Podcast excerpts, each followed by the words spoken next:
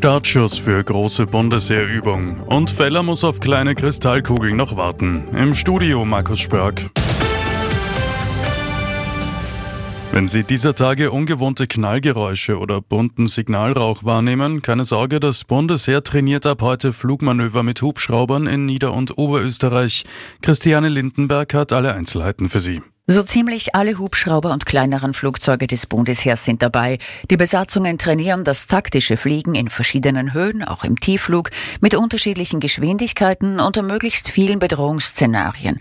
Auch Knall- und Signalmunition kommen zum Einsatz.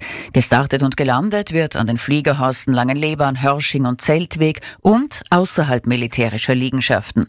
Der Flugverkehr wird in weiten Teilen von Nieder- und Oberösterreich zu spüren sein. Daher wird auch nur unter der Woche zwischen 9 und 20 Uhr geflogen. Die Übung dauert zweieinhalb Wochen. Zwei U-Ausschüsse starten jetzt im März mit den Befragungen. Beide werden nur wenige Monate laufen. Beide finden mitten im EU- und Nationalratswahlkampf statt.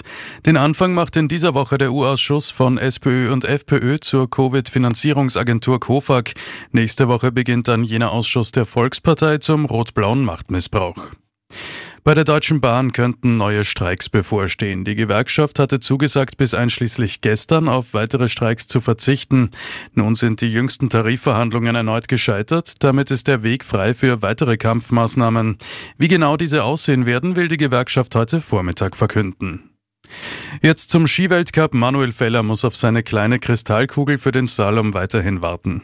Der Tiroler schafft in Espen gestern nur Platz 5 und kann den Sack damit nicht zumachen.